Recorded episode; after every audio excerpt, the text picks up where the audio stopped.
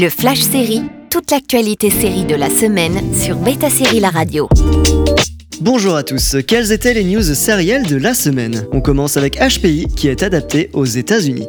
Le succès de TF1 HPI créé par Alice Chegaray Brugno, Stéphane Carrier et Nicolas Jean va renaître aux États-Unis. Une version tchèque a déjà été tournée et c'est maintenant au tour des Américains. On continue avec la saison 3 de Reservation Dogs.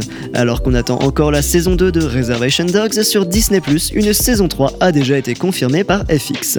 La dramédie créée par Sterling Arjo et Taika Waititi fait son petit bout de chemin avec ces ados qui grandissent avec leur culture amérindienne. On a une date pour la saison 2 de The White Lotus.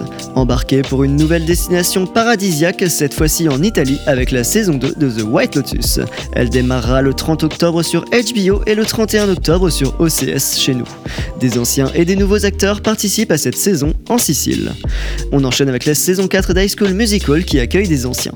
Les faux anciens de East High vont repasser une tête dans le vrai East High. La saison 4 s'intitulera High School Musical for The Reunion après être passé au camp d'été sur Frozen en saison 3.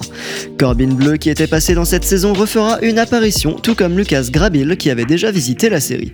Mais on pourra également compter sur Monique Coleman, Bart Johnson le père de Troy, Alison Reed alias Madame Darbus et Casey Stroh l'inoubliable Martha. Dans la série, le synopsis de la nouvelle saison annonce que Disney a décidé de tourner enfin le quatrième opus des films High School Musical dans leur lycée.